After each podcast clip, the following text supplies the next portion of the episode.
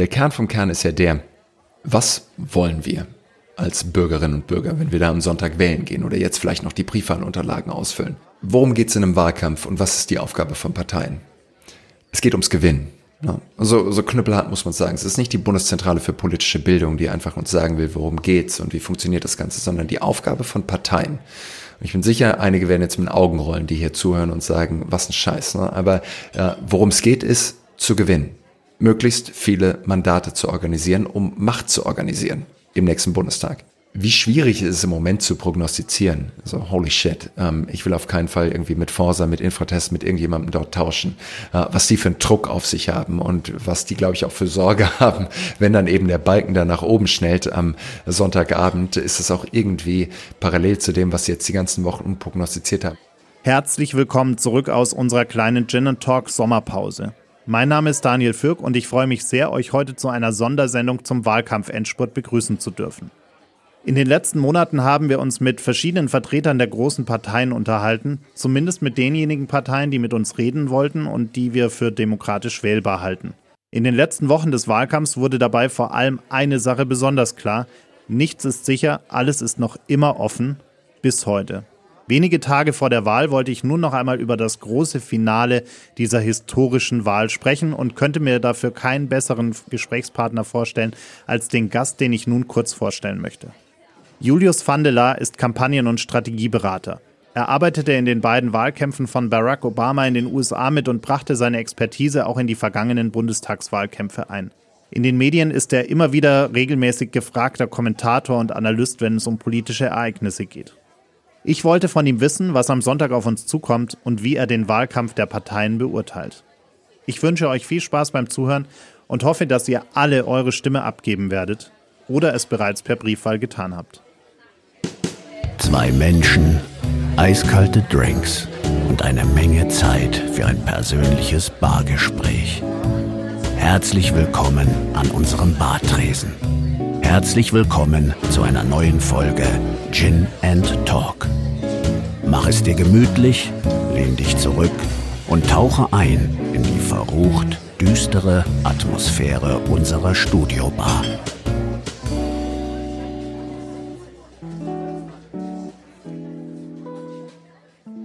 Julius Vandela, ich freue mich sehr, dass wir dich so kurzfristig äh, und in dem ganzen Wahlkampftrubel momentan noch vors Mikrofon bekommen und äh, im Endspurt noch mal kurz mit dir darüber reden können, was da eigentlich am Wochenende passiert.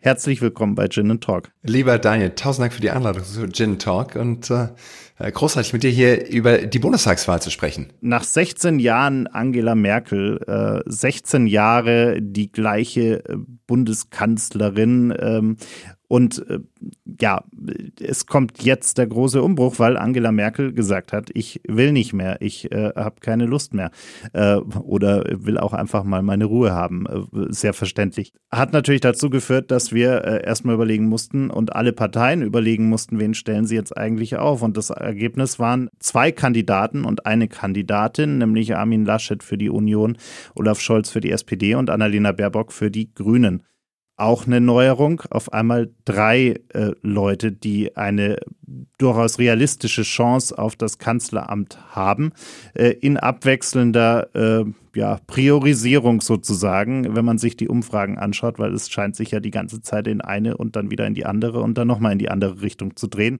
Gerade scheinbar wieder so ein bisschen äh, positiv äh, scheint sich das Blatt für die Union zu wenden und der Vorsprung der SPD scheint zu schmelzen. Wie, wie erlebst du denn diesen, diesen äh, Wahlkampf? Es ist schon alles ein bisschen sehr, sehr turbulent, oder? Wie, oder wie, wie empfindest du das? Turbulent und vor allem unfassbar volatil.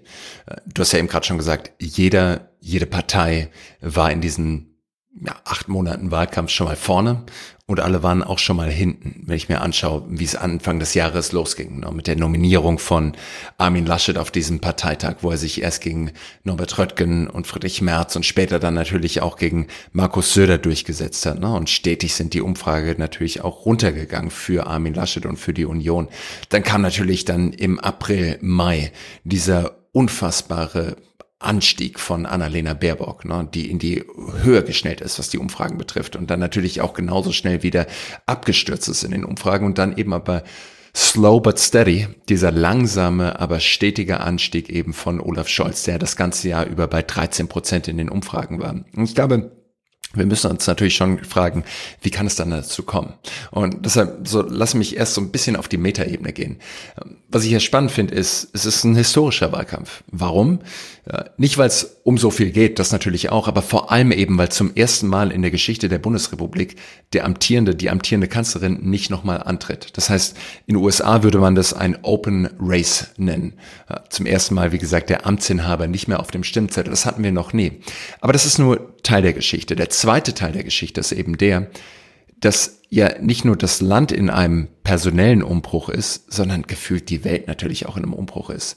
Es ist nicht nur die Corona-Pandemie, die uns die letzten 18 Monate in Atem gehalten hat. Es ist ja vor allem eben auch die Rolle vom Westen. Wenn wir uns die Bilder aus Afghanistan anschauen, ne, da fangen ja schon einige auch dran zu zweifeln oder fangen an daran zu zweifeln, ja, wie es gerade auch mit der transatlantischen Partnerschaft betrifft. Ne, die Rolle Europas in der Welt. Sind wir wirklich so stark, wie wir vielleicht auch immer geglaubt haben? Oder bröckelt es auch in der EU? Und dann kommt natürlich auch noch China dazu. Äh, die Wirtschaft, die globale Weltwirtschaft und auch dort die Rolle China und dann natürlich zuletzt das absolute Megathema der Klimawandel, der natürlich jetzt auch nochmal mit den Bildern aus dem Sommer so front and center für so viele Wählerinnen und Wähler gekommen ist. Das ist, glaube ich, der Backdrop, indem wir natürlich jetzt auch eben diese drei Kanzlerkandidatinnen, Kanzlerkandidaten unter die Lupe nehmen und schauen, nicht nur, wer kann uns jetzt durch die aktuelle Krise durchmanagen, aber vor allem die Frage, die wir vielleicht auch noch mitstellen sollten, ist, wer hat denn wirklich auch die Perspektive und den langen Horizont im Blick, damit er auch die oder sie jetzt auch die richtigen Weichen stellen kann, dass es uns nicht nur morgen besser geht, sondern eben auch in Zukunft wir gewappnet sind. Jetzt bist du ja echter Experte, wenn es um Wahlkämpfe an, äh, wenn es um Wahlkämpfe geht, wenn es um Kampagnen geht ich habe immer das Gefühl gehabt in diesem Wahlkampf, äh, vor allem die Union und auch die Grünen haben sich eigentlich jetzt vielleicht nicht den allergrößten Gefallen mit ihren jeweiligen Kandidaten gemacht. Also ich, ich habe immer das Gefühl, wenn die Union gesagt hätte, nee, wir nehmen Markus Söder und wenn die Grünen gesagt hätten, äh, bei all, aller Sympathie für eine weibliche Kandidatin, äh, wir nehmen Robert Habeck, hätte sich, hätten sich die Grünen auch irgendwie leichter getan. Ist das, ist das eine Einschätzung, die du teilen würdest oder, oder siehst du es ganz anders? Ich meine, im Englischen sagt man immer, Hindsight is 2020. Wir haben alle die perfekte Sicht und Dioptrien, wenn wir irgendwie in den Rückspiegel schauen. Ähm, ich glaube, es gibt durchaus Argumente dafür und dagegen. Ist Markus Söder auf dem Marktplatz wahrscheinlich ein besserer Wahlkämpfer als Armin Laschet mit Sicherheit. Konnte er sich aber halt dann eben auch in dem Prozess, der vorgegeben war, durchsetzen, konnte er eben halt auch nicht. Und die Gremien haben halt eben auch zusammengehalten und dann auch Armin Laschet bestätigt. Und bei Annalena Baerbock, ich meine, ich habe damals viele Konversationen geführt und da haben einige auch argumentiert, ist es nicht eigentlich ein richtig gutes Setup für die Grünen? Zu sagen, wir haben zwei doch in die Jahre gekommene Männer, die dort stehen und wir kommen jetzt mit der jungen Frau, die so viel Energie versprüht äh, und auch viele gute neue Ideen hat und kann den Laden wirklich auch aufmischen. Also ich glaube, das so retrospektiv zu analysieren und zu sagen, hätte, könnte, wenne und so weiter, das ist die eine Variante. Die andere Variante ist natürlich, du musst mit dem Blatt spielen, das du halt auch bekommen hast. Und die Grünen haben gezeigt, sie können durchaus Wahlkampf machen, haben diese Kandidaturen natürlich auch unheimlich gut inszeniert. Und wie gesagt, sind dann eben auch aufgrund von einer Reihe von Fehltritten, ne, ich denke so an äh, natürlich den Lebenslauf, natürlich natürlich auch das Buch und Plagiatsvorwürfe, äh, aber dann eben auch die Sonderzahlung, die sie von der Partei bekommen hat und das nicht offenlegen. Das waren einfach Fehler, die auch die Partei gekostet haben. Aber nochmal, ich glaube so, der Kern vom Kern ist ja der, was wollen wir? als Bürgerinnen und Bürger, wenn wir da am Sonntag wählen gehen oder jetzt vielleicht noch die Briefwahlunterlagen ausfüllen. So, wollen wir eigentlich im Endeffekt nur sagen, wie schaffen wir es, die letzten 16 Jahre nochmal zu replizieren? Zu sagen, Angela Merkel hat uns vielleicht nicht in jeder Hinsicht gut durch alle Krisen navigiert, aber im Großen und Ganzen sind wir doch ganz gut gefahren mit Angela Merkel und wollen wir jetzt dann eben auch das fortbestehen lassen. Durch Olaf Scholz. Das ist zumindest die Kampagne, die er macht. In der Süddeutschen Zeitung war er abgelichtet, auch mit der Merkel-Raute und gesagt hat, so, sie kennen mich im Endeffekt und ich mache hier de facto in genau diesem Stil weiter. Oder wollen wir eine Erneuerung, das Erneuerungsjahrzehnt, wie es auch Armin Laschet verspricht, oder wollen wir im Endeffekt auch sagen, es kann so nicht weitergehen. Wir müssen doch jetzt auch ein paar heftigere Einschnitte machen, eben um auch den Klimawandel in den Griff zu bekommen. Und ich finde, Annalena Baerbock hat das durchaus plastisch gemacht, gerade auch in diesem dritten Triell, wo sie mit unheimlich viel Energie ihren Case gemacht hat. Das ist, glaube ich, die Entscheidung, vor denen Leute stehen. Es sind ja auch ganz, äh, also aus meiner laienhaften Betrachtung, äh, ganz äh, konträre Strategien im Wahlkampf. Also wir haben äh, die SPD, die eigentlich auf eine einzelne Person setzt. Äh, es ist nur Olaf Scholz äh, zu sehen, zu hören und auch auf allen Plakaten und überhaupt. Und es gibt nur Olaf Scholz, obwohl ja eigentlich ganz fähige Leute dahinter stehen würden, die man auch durchaus nutzen könnte mit ihrer Popularität. Also zum Beispiel ein, ein Karl Lauterbach, der ja gefühlt gar keinen keinen Wahlkampf macht, obwohl er wahrscheinlich die, der präsenteste Politiker der letzten zwei Jahre war. Richtig. Ich meine, die, die, ich glaube, die Union äh, würde sagen, wir wollen sehr, sehr gerne über die Leute, die hinter Olaf Scholz stehen, sprechen. Ne? Die würden sehr gerne über Saskia Esken, über äh, Norbert Walter Borjans, über Kevin Kühnert und natürlich auch dieses ich will es nicht Schattenkabinett äh, nennen, aber doch die Leute, die eben auch hinter Olaf Scholz äh, stehen, sprechen, weil die natürlich auch sagen, das würde einen fundamentalen Linksrutsch auch bedeuten.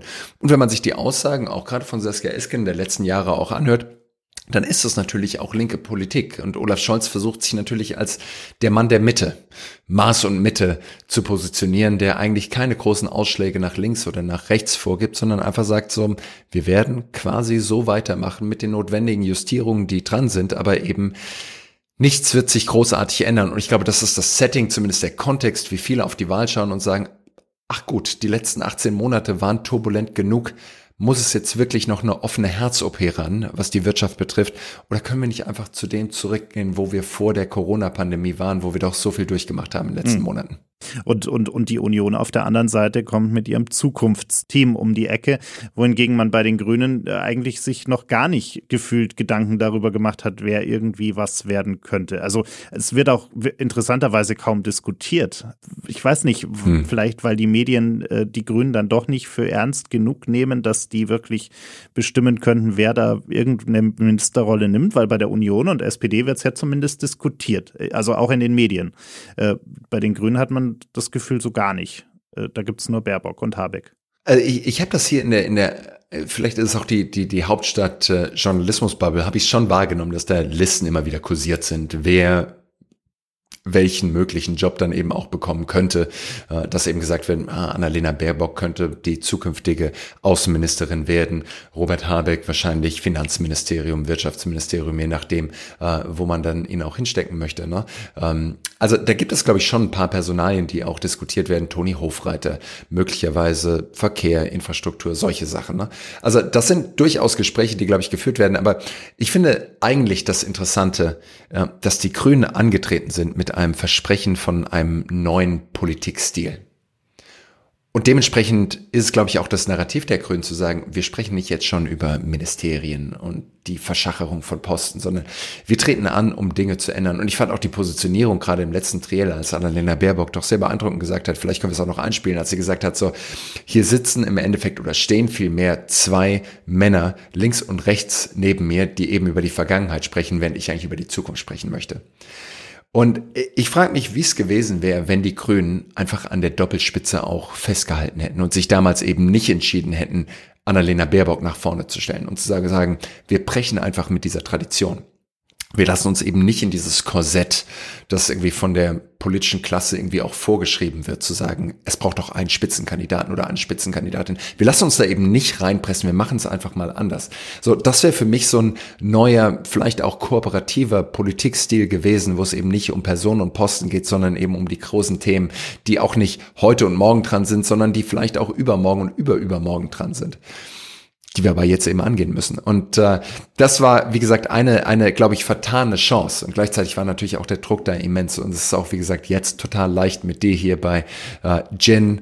Äh, ich weiß nicht, ob du da auch noch Tonic mit drin hast und Talk da zu setzen und, und das eben retrospektiv zu analysieren. Aber im Eifer des Gefechts ist halt manchmal nicht ganz so klar. Hattest du auch den Eindruck, dass gerade Annalena Baerbock äh, erstmal in die Spur kommen musste? Also ich äh, mit jedem Triell, auch mit jedem Triell, ich fand sie auch beim ersten schon recht stark, aber mit jedem Triell und der Höhepunkt hm. war dann tatsächlich die, die dritte Version, wurde sie spürbar selbstbewusster, hat spürbar, wurde spürbar dominanter auch in dieser Dreierrolle äh, und hat da wirklich auch, auch die Führung, auch teilweise sogar die Führung des Gesprächs übernommen. Ich glaube, dass das natürlich auch ein bisschen bei Design war und zwar bei Design von Olaf Scholz. Scholz, der sich ja so weitestgehend auch raushalten wollte. Zumindest hatte ich den Eindruck. Er hat seine drei Punkte gemacht, hat immer mit der Dachbotschaft Respekt angefangen, Respekt plus Kompetenz und hat es dann eben runtergebrochen. Für ihn bedeutet das halt eben den 12 Euro Mindestlohn für 10 Millionen Leute. Das kann, glaube ich, jeder jetzt auch in Deutschland rezipieren.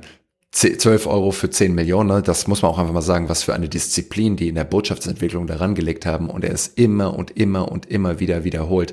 Wenn man sich jetzt fragt, so was sind so die drei Kernthemen von Armin Laschet, glaube ich, würden nicht vielen äh, so konkret die Themen einfallen wie eben auch bei Olaf Scholz. Also das sind, glaube ich, ein paar ganz gute Punkte und wie gesagt, bei Design hat sich Olaf Scholz da ein bisschen rausgezogen und hat gesagt, lass doch Annalena Baerbock da vielleicht auch mehr und mehr in den Kontrast zu Armin Laschet gehen, der ja auch angreifen muss.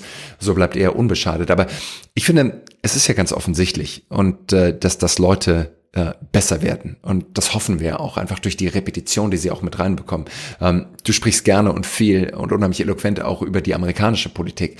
Ähm, so, ich habe diesen Wahlkampf damals mitgemacht, äh, Obama 2008. Und das ging ja schon 2007 los. Ich meine, es waren irgendwie 25, knapp 30 Debatten, die die Demokraten nur innerhalb des Vorwahlkampfs durchgemacht haben, als da Hillary Clinton und damals noch John Edwards und Obama und so weiter alle mit auf der Bühne standen, äh, Joe Biden übrigens auch.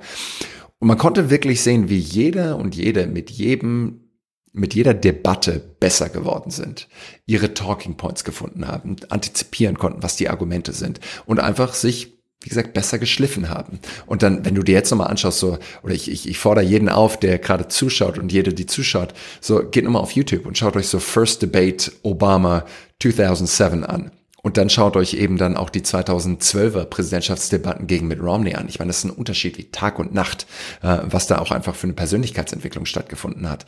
Äh, und dasselbe, wie gesagt, ist dann in einem deutlich komprimierteren Zeitrahmen auch im deutschen Bundestagswahlkampf zu sehen. Erste Auftritte dann und alle, die schon mal irgendwie einen Vortrag gehalten haben. So der erste Vortrag ist relativ holprig und dann hast du den Vortrag vielleicht ein zweites Mal und ein drittes Mal ge gehört und plötzlich wird's halt auch runder und runder und runder und irgendwann fallen ja halt eben auch die Brücken ein. Dementsprechend, das ist, glaube ich, so eine Evolution von einem Kandidaten, von einer Kandidatin, die aber auch halt notwendig ist, weil erst jetzt fangen wirklich Leute an, vielleicht in den letzten zwei, drei Wochen auch wirklich drauf zu schauen und dann eben auch eine Wahlentscheidung zu treffen. Und da wollen wir natürlich auch am besten sein. Jetzt hat dieser Wahlkampf ja auch damit begonnen, dass man eigentlich so gar nicht Wahlkampf machen wollte. Also äh, mitten in der Pandemie, es war immer die große Frage, wann dürfen wir jetzt eigentlich anfangen, auch wirklich Wahlkampf zu machen? Darf ich mit der Pandemie Wahlkampf machen oder nicht? Äh, also es war immer am Anfang so diese Frage, was, was ist eigentlich erlaubt, was ist eigentlich äh, akzeptabel, gesellschaftlich äh, akzeptabel. Ähm, und dann auf einmal gab es diesen, diesen Wendepunkt und, und äh, aktuell scheint irgendwie alles erlaubt. Also bis hin zu einer vermeintlich äh, inszenierten äh, Untersuchung im äh, Finanzministerium bei, bei Olaf Scholz, äh, wo die Union äh, wohl vermutlich, wahrscheinlich, eventuell äh, die Finger mit drin hatte. Äh, zumindest wenn man sich mal anschaut, wie, wie Armin Laschet in jeder, in jedem Triell und in jeder Diskussion versucht, dieses Thema auszuschlachten, obwohl, wenn man sich mal genau anschaut, eigentlich das mit Olaf Scholz äh, so gar nichts zu tun hat. Daniel, ich glaube, ich, ich nehme es ein kleines bisschen anders wahr. Ähm, ich meine, da war ja schon was dort. Olaf Scholz war ja auch Anfang des Jahres im Untersuchungsausschuss, wo es um Wirecard ging, äh, wo auch Fragen zu Cum-Ex gestellt wurden und jetzt eben noch die Financial Investigation Unit. Ich meine, was wirklich notwendig, Staatsanwälte und Polizei ins Finanzministerium zu schicken, zwei Wochen vor der Bundestagswahl. Ich glaube nicht. Wahrscheinlich hätte man das auch einfach nur mit einer direkten Anfrage auch machen können. Das war vielleicht auch dann ein bisschen überinszeniert oder vielleicht war da auch jemand, der, der, der nochmal motiviert war da. Aber ich glaube, man muss es schon auch nochmal von Armin Laschet trennen. Äh, er wurde ja mehrfach gefragt, in unterschiedlichen Formaten, aber eben auch im Triell. Hatten Sie Kontakt und kennen Sie vor allem dann eben auch äh, den Staatsanwalt? Äh, und er sagte immer, nein, hatte ich nicht und den Kontakt und ich kenne ihn auch überhaupt nicht. Ne? Also ich finde, wir müssen die zwei da schon trennen. Und nochmal, das ist Teil vom Wahlkampf, dass eben Olaf Scholz auch sowas beantwortet. Aber jetzt finde ich den, den, den interessanten Twist. Ne? Olaf Scholz und die Kampagne haben es ja geschafft, dieses Thema komplett zu umschiffen. Im zweiten Triell, alle, die sich erinnern können, so, es war die zweite Frage, die kam vom ARD-Moderator, was hat es denn eigentlich mit dieser Financial Intelligence Unit auf sich? Und Olaf Scholz ist ganz schön ins Schwitzen gekommen. Wir können uns alle auf Twitter auch erinnern, die roten Ohren, die dann doch relativ prominent auch eingeblendet wurden. Aber äh, schlussendlich hat die Scholz-Kampagne jetzt auch Anfang der Woche, am Montag, als er dann dort auch nochmal im Finanzausschuss ausgesagt hat, so haben wir echt eine gute Geschichte drum gebastelt. Du kannst dich erinnern, ne? Sonntagabend Triell, Montagmorgen kommt dann eben diese, diese Ausschusssitzung. Was macht Olaf Scholz? Seine Kampagne sagt, er ist in Baden-Württemberg und wird sich virtuell zuschalten. Ich war an dem Morgen bei Weltfernsehen im Sender und wir sitzen dort und hören die Pressekonferenz von der CDU, von der FDP, die alle sagen, Donnerwetter, Olaf Scholz plakatiert Respekt, aber dann hat er keinen Respekt vom Reichstag, vom Bundestag, vom Hohen Haus und wird eben nicht persönlich kommen. Das ist respektlos. Ne? In der Zwischenzeit fährt hinten die Limousine vor und Olaf Scholz kommt durch den Hintereingang rein, setzt sich in, äh, in den Ausschusssaal mit rein und ähm, steht dann eben auch Rede und Antwort. Aber jetzt kommt der springende Punkt. Was ist die Story am Tag noch selber? im Fernsehen, im Radio und so weiter, im Netz. Und was ist die Story dann eben auch am nächsten Morgen? Es ist halt eben nicht, Financial Investigations Unit und Wirecard und Cum-Ex, sondern die Story ist Wahnsinn, wie geschickt Olaf Scholz da durch den Hintereingang reingegangen ist. Und das meine ich mit, wie wichtig Kampagne, wie wichtig Kommunikation, wie wichtig auch Wahlkampf und Strategie an sich sind. Ne? Dieser Wahlkampf hat wirklich gezeigt, welchen Stellenwert Kampagne hat und welchen Stellenwert gute Kommunikation macht. Olaf Scholz hat es geschafft, den Medienzyklus wirklich zu massieren und genau eine Storyline vorzugeben. Und erst im zweiten, dritten Spalte wird halt eben auch über die Financial Intelligence Unit gesprochen und eben nicht äh, darüber, äh, worum es uns eigentlich geht. Dementsprechend clever gemacht und eine gute Finte, guter Headfake von Olaf Scholz. Absolut, ja. Also ich, ich habe sowieso das Gefühl, also für, die, für jemanden wie dich muss das ja wahnsinnig spannend sein, gerade dieser Wahlkampf, weil man die Unterschiede eben so, so äh, wahnsinnig sieht. Äh, Armin Laschet hingegen äh, wirkt manchmal unabhängig jetzt von, von Parteivorlieben oder sonstigen äh, äh, Präferenzen. Armin Laschet wirkt manchmal einfach unbeholfen und, und, und wahnsinnig schlecht beraten. Ähm, so du aus der, der Expertenbrille würdest du sagen, schlecht beraten oder, oder einfach äh, unbelehrbar äh, an der einen oder anderen Stelle? Ach, ich, ich will überhaupt nicht über, über, über die Kollegen äh, und Kolleginnen sprechen, die da, die da an dieser Kampagne arbeiten. So, das ist natürlich auch ein Feuersturm, in dem die gerade sind. Und äh, natürlich hast du einfach ein paar ungünstige Momente, ähm, eine Inszenierung, die nicht so funktioniert hat, oder ein Kandidat, der halt eben dann zum falschen Moment ähm, nicht merkt, dass deine Kamera auf ihn gerichtet ist und dann eben auch lacht. Und das ist dann eben äh, so ein Moment, der, wie wir alle wissen, viral geht. Aber ich glaube, dass, wie gesagt, Planung und Strategie so wichtig sind. Und wenn man jetzt einfach mal so diese Momentaufnahmen, ein Lachen hier, ein Lebenslauf dort rausnimmt und einfach nur sagt, so Anfang des Jahres Setup von diesen Kampagnen. Es gibt halt eine Partei, die hatte eine klare Strategie. Eine Partei, die hatte eine Strategie, aber das war die falsche Strategie. Und eine Partei, die hatte keine Strategie. Ne? SPD, Grüne sind die mit der falschen Strategie und dann eben die äh, CDU, die wahrscheinlich gar keine Strategie wirklich hatte, weil es einfach auch alles so schnell ging, so volatil war, mit wer wird der Kandidat noch ausgetauscht oder nicht. Aber es zeigt einfach, wie notwendig so eine Positionierung ist und einfach auch eine adäquate Analyse zu Beginn eines Wahlkampfs und was dann eben auch für Fehler unterlaufen können. Und dann kommt eben das Tagesgeschäft drauf. Aber ähm, ich glaube so, der, der, der, der, der Kern vom Kern ist der, ähm, wenn du einmal festgelegt hast, in welchem Fahrwasser wollen wir fahren? Was ist unsere grundlegende Botschaft? Was ist die Erzählung? Wie bei Obama damals, Hope and Change oder bei, bei Trump, Make America Great Again. Und ich gehe nicht nur auf den Slogan ein, sondern grundsätzlich, ne?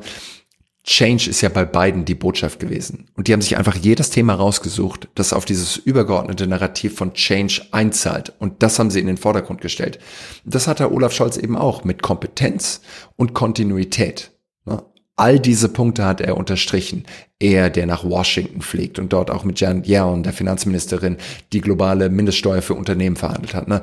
Kompetenz, staatsmännisches Verhandeln, äh, die Bilder, die dazu passen, das war immer der Punkt, der auch wieder unterstrichen wurde, während den Triellen eben auch keine große Angriffsfläche geboten, auch nicht hart attackiert, was einfach jetzt schon der Chancellor in Waiting ist, ne? der Kanzler, der eigentlich nur darauf wartet, auch eingeschworen zu werden. Und dieses Narrativ, die Dacherzählung, die hat Armin Laschet eben bis heute noch nicht wirklich für sich gefunden. Und das ist, glaube ich, das, was eben auch die Krux dieses Wahlkampfs ist für die Union. Mhm. Äh, ein Thema, was natürlich äh, mega präsent war während diesem Wahlkampf, war natürlich das Thema Klima ähm, und, und ja. was da auf uns zukommt. Und ich fand das am Sonntag, hast du sicherlich auch gesehen, die, die Sendung mit Anne Will äh, sehr spannend abends, ähm, weil äh, dort ein Robert Habeck saß, äh, der durchaus auch selbstkritisch gesagt hat, selbst mit den Maßnahmen, die wir in unserem Wahlprogramm haben, werden wir wahrscheinlich eher bei 1,6 Grad landen äh, und nicht bei 1,5 und äh, müssen wahrscheinlich da auch nochmal äh, nachsteuern. Äh, wohingegen SPD und, und äh, Union eher den Eindruck vermittelt haben, naja, also das, was wir machen, ist sowieso äh, State of the Art und das Beste, was man tun kann äh, und, und wir haben die Lösung für alles. Ähm, wird dieses Thema eigentlich äh, ausreichend ernst genommen von, von den beiden anderen großen Parteien? Äh, oder ist es eher so ein, äh, wir haben erkannt, wir müssen was machen und wir müssen das irgendwie in den Wahlkampf einbringen, aber so einen richtig guten Plan, wie wir das machen und wie wir das lösen, haben wir eigentlich gar nicht. Ah, es, ist, es ist so eine komplexe Frage, die du stellst, mit so unbefriedigenden Antwortmöglichkeiten. Ne? Ähm, ich meine, worum geht es in einem Wahlkampf und was ist die Aufgabe von Parteien? Es geht ums Gewinnen. Ja, so, so knüppelhart muss man sagen. Es ist nicht die Bundeszentrale für politische Bildung, die einfach uns sagen will, worum geht's und wie funktioniert das Ganze, sondern die Aufgabe von Parteien. Ich bin sicher, einige werden jetzt mit den Augen rollen, die hier zuhören und sagen, was ein Scheiß. Ne? Aber ja, worum es geht, ist zu gewinnen. Möglichst viele Mandate zu organisieren, um Macht zu organisieren im nächsten Bundestag. Und jetzt kann man sagen, äh, wir wollen doch eigentlich, dass Parteien sich wirklich in eine inhaltliche Debatte, in eine inhaltliche Auseinandersetzung äh, miteinander auch reingehen. Uns genau sagen, Tacheles, so, was muss jetzt passieren? Können wir uns einen Kohleausstieg 2038 überhaupt leisten? Äh, müssen wir vielleicht ganz, ganz andere Maßnahmen auch aufwarten? Ne? Äh, aber am Ende des Tages, glaube ich, schauen sich eben Wahlkampfstrateginnen, Strategen, äh, Leute, die Politik machen, an, wie kriege ich oder wie kann ich meine Stimmen und dementsprechend eben auch Mandate maximieren, um dann die Macht zu haben, wenn wir dann auch alle eingeschworen sind und der Bundestag dann eben auch vereidigt ist, dass wir dann eben auch aktiv Politik machen können.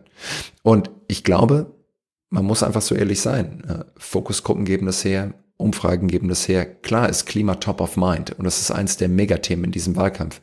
Und trotzdem ist unsere Bereitschaft für Veränderung und ich, wenn ich jetzt sage uns, dann meine ich nicht äh, nur deine Zuhörerinnen und Zuhörer, sondern uns als Kollektiv wir wollen Veränderung, aber wir wollen keine radikale Revolution. Ich glaube, das ist klar geworden in diesem Bundestagswahlkampf. Zumindest wenn ich mir den Anstieg von den Umfragewerten von Olaf Scholz anschaue. Wenn der Wunsch nach einer radikalen Veränderung da wäre, und ich sage nicht, die Grünen sind radikal, aber dann würden wir ja wahrscheinlich zu den Grünen gehen. Oder vielleicht auch zur Linkspartei, wenn wir mit dem Sozialen nicht zufrieden sind. Das ist deutlich mit der breiteren Axtpolitik gemacht, als das, was eben Union und SPD anbieten. Aber ich glaube, wir sind einfach ein Land der soften Evolution statt der harten, radikalen Revolution. Und das, glaube ich, haben einfach auch Parteistrategen gesehen und haben gesagt, so, wir müssen erst mal reinkommen, um dann eben auch gestalten zu können. Und da könnten wir jetzt sagen, wer ist verantwortlich dafür? Ähm, das sind wahrscheinlich ähm, auch Medienhäuser, die eben die konkreten Fragen jetzt gerade stellen wie wollen wir mit Öffnung umgehen, wie wollen wir mit 2G und 3G umgehen, wie wollen wir eben auch mit dem Ahrtal und den Überschwemmungen umgehen. Oder werden Fragen eben gestellt, wie soll es denn in 20 Jahren aussehen? Aber das ist halt einfach auch unfassbar schwierig, sich das vorzustellen. Und ich glaube, die zweite Verantwortung trifft uns alle sprechen wir halt eben, wer ist vorne und wer ist hinten, wer hat gelacht und wer hat hier im Lebenslauf nicht 100% alles akkurat ausgefüllt oder geben wir eben auch vor, was uns wichtig ist, wie Wählerinnen und Wählern und stellen wir halt eben auch die harten Fragen auch in den Küchengesprächen oder jetzt hier in so einem Podcast, so wie du es gerade tust. Ne? Das sind ja eigentlich die Verantwortung, die wir uns auch nehmen müssen und die wir uns auch an uns selber übertragen müssen. Ähm, und dementsprechend bin ich natürlich gespannt, wie es am, um 18 Uhr am Sonntagabend aussehen wird und wer dann vielleicht auch nochmal in den Umfragewerten nach oben schnellt und wer auch nochmal abstürzt. Aber ähm, das ist, glaube ich, die, die, die Krux von so einem Wahlkampf, dass wir eben über Probleme sprechen, die kurzfristig sind, die kurzfristigen Lösungen eben auch zeigen und sagen, für euch wird's nicht wirklich schlimm. Auch wenn wir vielleicht ein paar größere Themen nicht nur besprechen müssen, sondern auch darüber abstimmen müssen. Das haben wir in dem Wahlkampf auch ganz oft von verschiedensten Leuten gehört. Umfragen äh, spielen ja keine Rolle. Es zählt das, was am Sonntag dann wirklich auch äh, gewählt wird. Tatsächlich spielen Umfragen ja schon irgendwie eine Rolle im Wahlkampf, äh, logischerweise.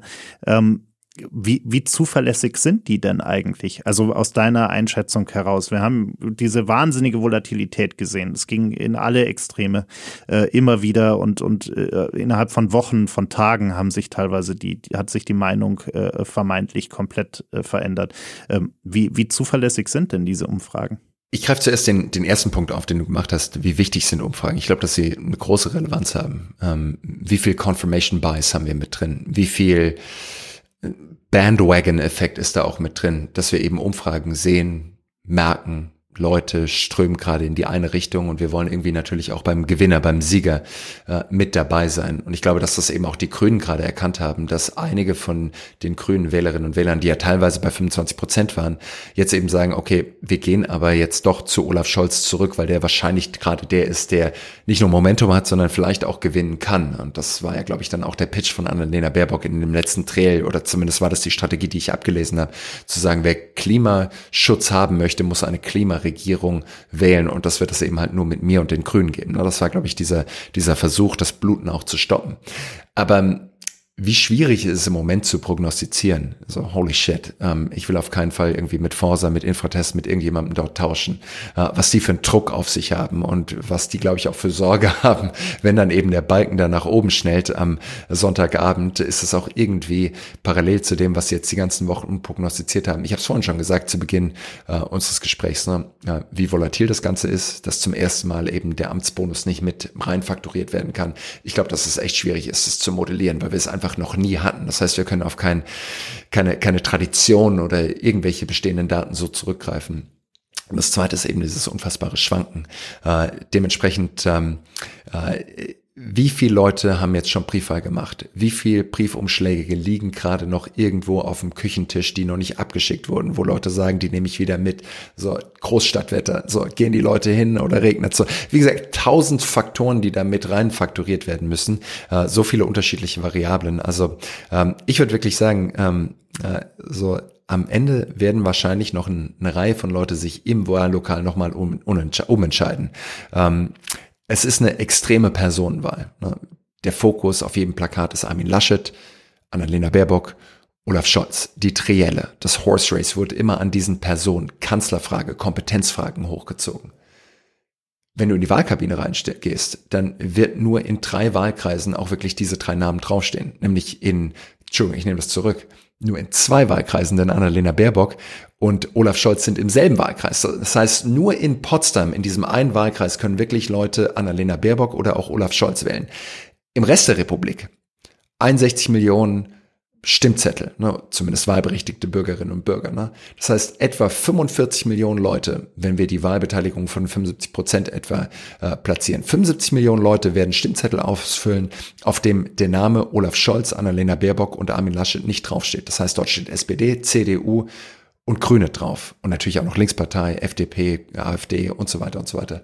Aber dementsprechend, glaube ich, wird natürlich schon mal Parteizugehörigkeit nochmal eine andere Rolle spielen. Und vielleicht kommen dann eben auch, wenn sie Leute, die, die diesen Stimmzettel dann auch sehen, vielleicht kommen die dann auch nochmal nach Hause und sagen, ach, ich bin doch hier eigentlich Traditionswähler, ich bin doch eigentlich Unionswähler, ich habe immer schon die Union gewählt und mit der Angela Merkel bin ich auch immer gut gefahren. Ich mache noch einmal, wenn auch mit Faust in der Tasche, mein Kreuz hier bei der CDU und auch bei Armin Laschet und dann wird es vielleicht auch schon ganz gut werden. Nochmal, ich wage es nicht in die Glaskugel zu schauen, ich werde auch keine Prognose machen. Ähm, ich lag schon ein paar Mal falsch äh, nicht oft, aber ein paar Mal. Und äh, dementsprechend lasse ich da die, die, die Prognose raus. Aber ich glaube, es ist deutlich spannender, als wir es im Moment sehen. Eine Prognose versuche ich dir da trotzdem noch abzuverlangen. Ähm, glaubst du denn, dass die Wahlbeteiligung äh, eher höher oder eher niedriger sein wird? Auch das ist wahnsinnig schwer zu kalkulieren. Ne? Ich meine, wir glaube ich, können davon ausgehen, dass die Briefwahlbeteiligung nach oben schnellen wird, aufgrund der pandemischen Lage. Ähm, ein paar andere Faktoren natürlich auch noch, weil viel auch einfach drüber gesprochen wurde. Ähm, aber das ist, glaube ich, nur, nur der eine Aspekt. So, wie mobilisiert sind wir? Äh, wie stark wollen Leute auch wählen gehen? Wir haben 2,8 Millionen Erstwählerinnen und Erstwähler. Äh, etwa 15 Prozent äh, des Elektorats sind unter 30 Jahren alt. Ne? Die gehen historisch nicht wählen. Und gleichzeitig ist es natürlich dieses Mal auch eine Klimawahl. Wird das dazu führen mit Fridays for Future, die nochmal eine große Aktion haben am Freitag vor der Bundestagswahl, führt es auch dazu, dass Leute eben dann eben auch am Sonntag wählen gehen. Das sind, glaube ich, so, so viele unterschiedliche Fragen, die total schwer sind zu antizipieren. Wie ist das Wetter am Wahlsonntag? Regnet es in München, ne? wo natürlich auch junge Leute in den Städten eben auch wählen gehen. Regnet es in Frankfurt? Regnet es in Berlin? Regnet es in Hamburg? So, das sind essentielle Fragen, die eben ein, zwei Prozent auch ausmachen können. Und dementsprechend, äh, glaube ich, äh, können wir alle nur am Sonntagabend dann um 18 Uhr auch Jörg Schönbaum zuschauen, wenn er sagt, äh, jetzt haben wir unsere ersten Hochrechnungen und äh, dann sind wir hoffentlich ein bisschen klüger. Wie wirst du den Sonntagabend verbringen? Also ich, ich mache keine Briefwahl. Ähm, ich liebe den Akt äh, des, des demokratischen Prozesses und in Wahllokal zu gehen, den Wahlhelferinnen und Wahlhelfern zu danken und dann eben auch dort meine Stimme abzugeben. Das heißt, das werde ich morgens machen. Dann haben wir in Berlin den Berlin-Marathon. Das heißt, ich will direkt danach auch äh, zum Marathon gehen und zumindest dort die Spitze anfeuern. Ich finde es immer so faszinierend, wenn die, wenn die Spitze von so einem Marathon einfach mit einer unfassbaren Geschwindigkeit, die ich auf dem Fahrrad kaum hinkriege, da irgendwie an mir vorbeirennt. Das, das werde ich mir zumindest kurz anschauen. Ähm, dann werde ich wahrscheinlich den Großteil vom Tag im Studio verbringen und werde kommentieren und analysieren und gucken, was heute noch passiert und was noch die, die wichtigsten Themen des Tages sind. Ähm, paar Interviews machen und dann ähm, werden so ein paar Wahlpartys stattfinden. Ähm, äh, das heißt, ich werde so in, in Berlin Partyhopping machen, äh, bis dann eben auch die, die, die, die Analysen kommen, äh, paar Fernsehinterviews kommen und so weiter. Also das, das wird so mein Tag sein. Ich, ich liebe Wahltage, so die, die Messe ist dann eigentlich gelesen. Jeder ruft jeden nur an und sagt so, was weißt du, was hast du gehört, äh, wie ist das Wetter bei euch, äh, wie lang war die Schlange bei euch. Es kommt so dieses ganze Anekdotische äh, zusammen und ich werde einfach nur mit Freunden in den unterschiedlichen äh, Parteien sprechen und sagen, was hast du gehört? Ich werde mit, mit, mit Freunden, die bei Umfrageinstituten sprechen, sagen, hast du irgendwelche Exit-Polls, die du mit mitteilen kannst? Und irgendwann, wie gesagt, geht halt dann der Balken hoch und dann können wir anfangen, über Koalitionsmöglichkeiten zu spekulieren. Ja, auch ein spannendes Thema. Das können wir dann wann anders nochmal diskutieren. Und, das Unbedingt, aber Daniel, lass mich nur noch Folgendes ja. sagen. So, ähm, für alle, die noch unentschlossen sind, so, das soll kein irgendwie Appell sein oder sonstiges, aber äh, was für eine Wahl. Ich meine, was für ein Wahlkampf. Wir haben so intensiv hier zugeschaut. So, ich glaube, jetzt nochmal irgendwie mit Freunden drüber zu reden und gerade auch nochmal zu sagen, eigentlich egal, wen ihr wählt, so, aber so lasst uns da irgendwie dran teilhaben. Äh, ich finde, das ist zum ersten Mal eine echt spannende, eine echte Richtungswahl. So, lass uns versuchen, noch so viele Leute wie möglich mitzunehmen, weil es einfach echt auch traurig wäre, wenn du sagst so, damals, als sich doch vielleicht auch ein paar Sachen verändert haben, bin ich nicht zur Wahl gegangen. Es ist so, so eine FOMO-Moment, so Fear of Missing Out. Äh, dementsprechend ähm, macht eine Party draus. Äh, wir machen das immer so, gehen zusammen zum Wahllokal, wir treffen uns da immer noch so. Die meisten Leute haben irgendwie einen Tee oder einen Kaffee dabei und man steht danach und unterhält sich und es ist einfach ein unfassbar schönes Ritual, am demokratischen Prozess so teilhaben zu dürfen. Und wie gesagt, ich genieße es äh, immer und, und, und, und kann es nur jedem empfehlen, das ganz ähnlich zu tun. Absolut, kann ich mich. Wo wirst du wählen gehen, Daniel? Äh, ja, du hast mich jetzt gerade auf eine Idee gebracht. Vielleicht mache ich tatsächlich auch noch eine Wahlparty bei mir zu Hause. Mal schauen. Ja. Äh, eigentlich mal Wahlparty, Wahlspaziergang. Ich, ich werde auf jeden Fall heute Abend mein Briefwahlbrief öffnen äh, und äh, ja. den dann ganz groß auf dem Esstisch ausbreiten. Äh, und dann ja. werde ich, werde ich irgendwo mein Kreuzchen machen. Ähm, und den Valomat nochmal rausholen. Den habe ich schon gemacht tatsächlich. Hast den du schon Valomat. Gemacht? Fand ich, fand ich ganz interessant, was da so alles rauskam. Ähm, ja. Aber ja, genau. Also heute Abend äh, und, und morgen werde ich diesen Brief äh, zum Briefkasten bringen. Okay. Und dann werde ich am Sonntag. Alle, die zuhören, Daniel nicht anrufen, er ist busy. ja. ja. genau. Und dann werde ich, werde ich am Sonntag natürlich live verfolgen, wie, wie der ganze äh, Spaß ausgeht und, und mal gucken. Und dann beginnt ja noch danach, äh, wie du gerade schon angesprochen hast, die ganz heiße Phase äh, der, der Koalitionsverhandlungen, in denen sich die Parteien dann doch mal festlegen müssen, mit wem sie denn wollen und mit wem nicht. Und äh, ja, ich, äh, die Sondierung. Aber da können wir jetzt noch eine Stunde drüber sprechen, was die unterschiedlichen genau. Optionen sind. Und das, glaube genau. ich, wollen wir alle von, von diesen wilden Spekulationen dann eben auch verschonen. Genau. Ich, ich bin gespannt auf jeden Fall. Und äh, ja, ich wün, wünsche dir auf jeden Fall ganz viel Spaß am Sonntag. Ähm, und, und danke dir sehr für die, für die Zeit so kurzfristig. Daniel, tausend Dank für die Einladung. Äh, äh, Gin and Talk, großartiges Format. Ähm, viele, viele Grüße nach München. Grüße nach Berlin. Das war's leider schon. Die letzte Runde ist ausgetrunken, das Gespräch zu Ende. Vielen Dank fürs Zuhören. Bitte nimm Rücksicht auf die Nachbarn und sei leise, wenn du die Bar verlässt. Aber vergiss auf keinen Fall, den Abonnieren-Button zu klicken.